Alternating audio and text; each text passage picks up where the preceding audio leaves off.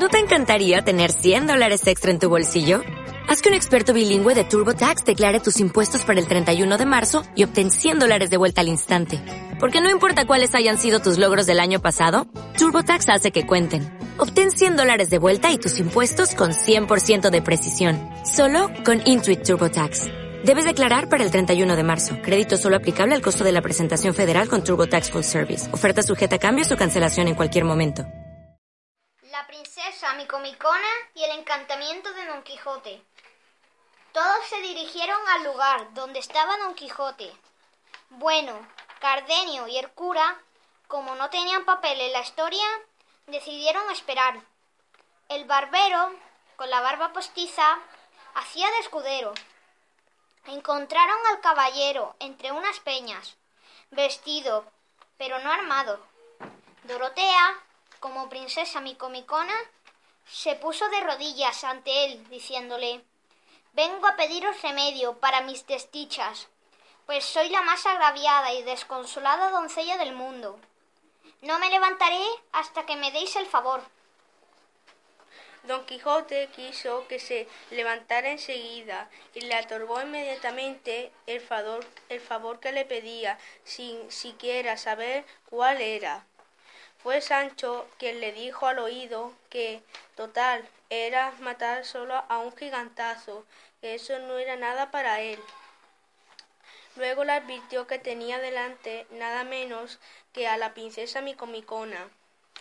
La voz de don Quijote volvió a insistir con fuerza.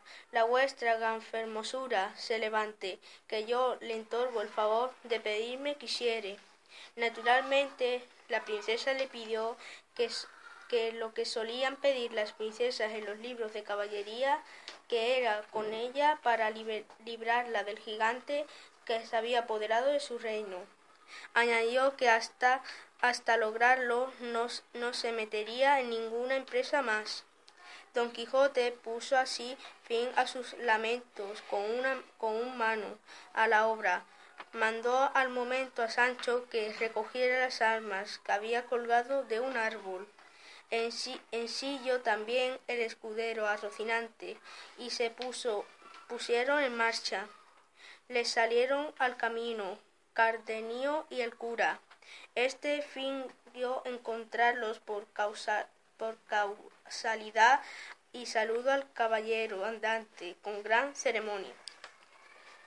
Para bien se ha hallado el espejo de, de la caballería, mi buen compadre compatriota Don Quijote de la Mancha. Pretendió cederle Don Quijote el caballo, pero el cura no quiso. El barbero, que iba como escudero de la princesa, sí bajó de su mula para cederle al cura la silla.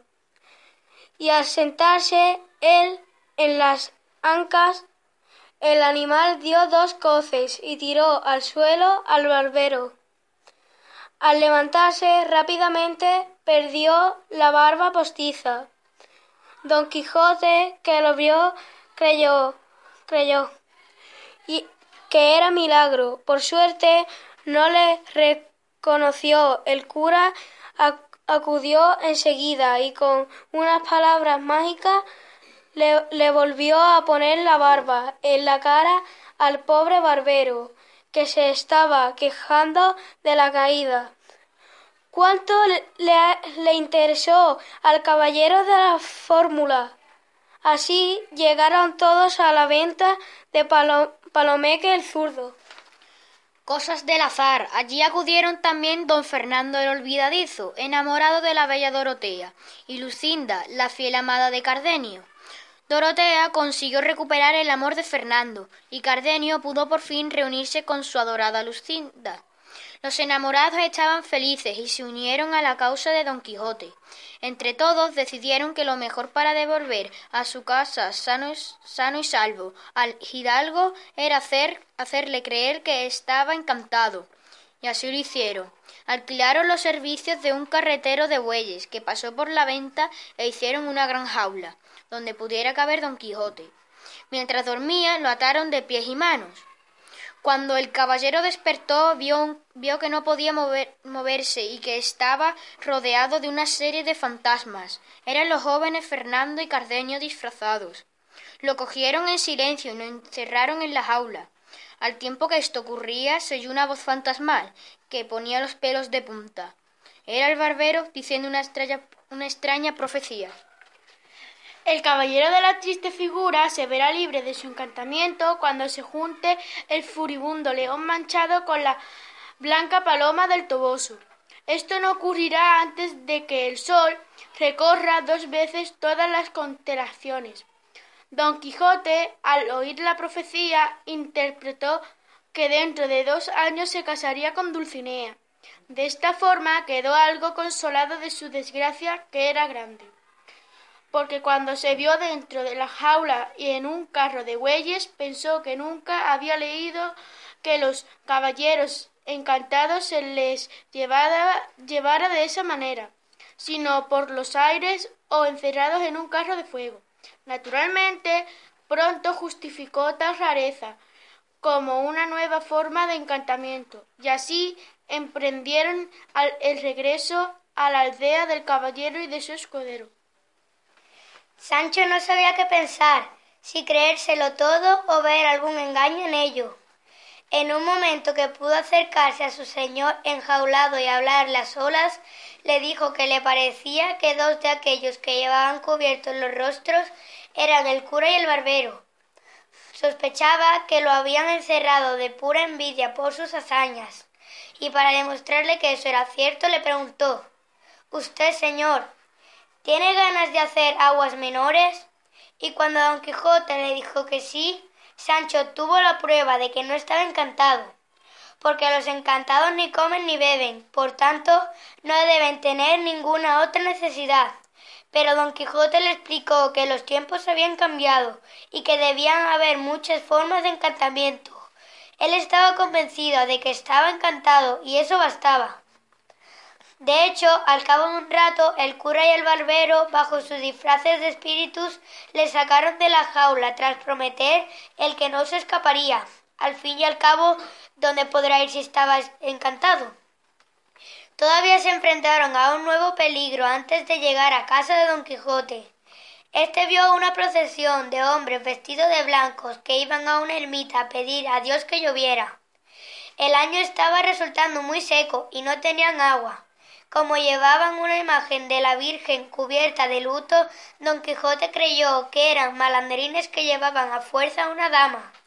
Subió rápidamente sobre, Rocinante y se lanzó contra ellos, gritando que soltaran a la señora. Uno le esperó, uno le esperó con un bastón y al ver que don Quijote lo rompía con un cuchillo, con una cuchillada, le dio tal golpe que lo tiró al suelo. Quedó como muerto el caballero. Así lo creyó su fiel Sancho, que se echó sobre su cuerpo llorando desesperado.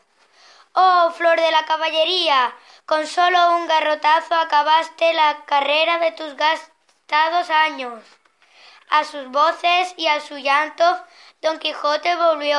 Así le pidió que le ayudara a ponerse en el carro encantado, porque tenía un hombro hecho pedazos. Lo pusieron en él, y a los seis días así enjaulado llegó a su aldea. Como era domingo, al mediodía, la gente estaba en la plaza, por donde pasó el carro con el caballero andante. Todos fueron a ver quién era. Un muchacho corrió a decirles a la sobrina y y al ama que forma volvía su tío y señor. Los gritos de las dos señoras contra los libros de caballería se oyeron en toda la casa. Aquellos le echaban la culpa de la vida que llevaba el buen hidalgo Machengo. También acudió a recibir a su marido, Teresa Panza, y lo primero que le preguntó fue por los regalos que le traía. Entonces Sancho le anunció que cuando saliera otra vez con su señor en busca de aventuras, se convertiría en conde o gobernador de una isla. Y así sería, Pero para ello hay que leer la segunda parte del ingenioso caballero Don Quijote de la Mancha. Dale más potencia a tu primavera con The Home Depot. Obtén una potencia similar a la de la gasolina para podar, recortar y soplar con el sistema OnePlus de 18 voltios de Ryobi desde solo 89 dólares. Potencia para podar un tercio de un acre con una carga. Potencia para recortar el césped que dura hasta dos horas. Y fuerza de soplado de 110 millas por hora. Todo con una batería intercambiable. Llévate el sistema inalámbrico OnePlus de 18 voltios de Ryobi. Solo en The Home Depot. Haces más. Logras más.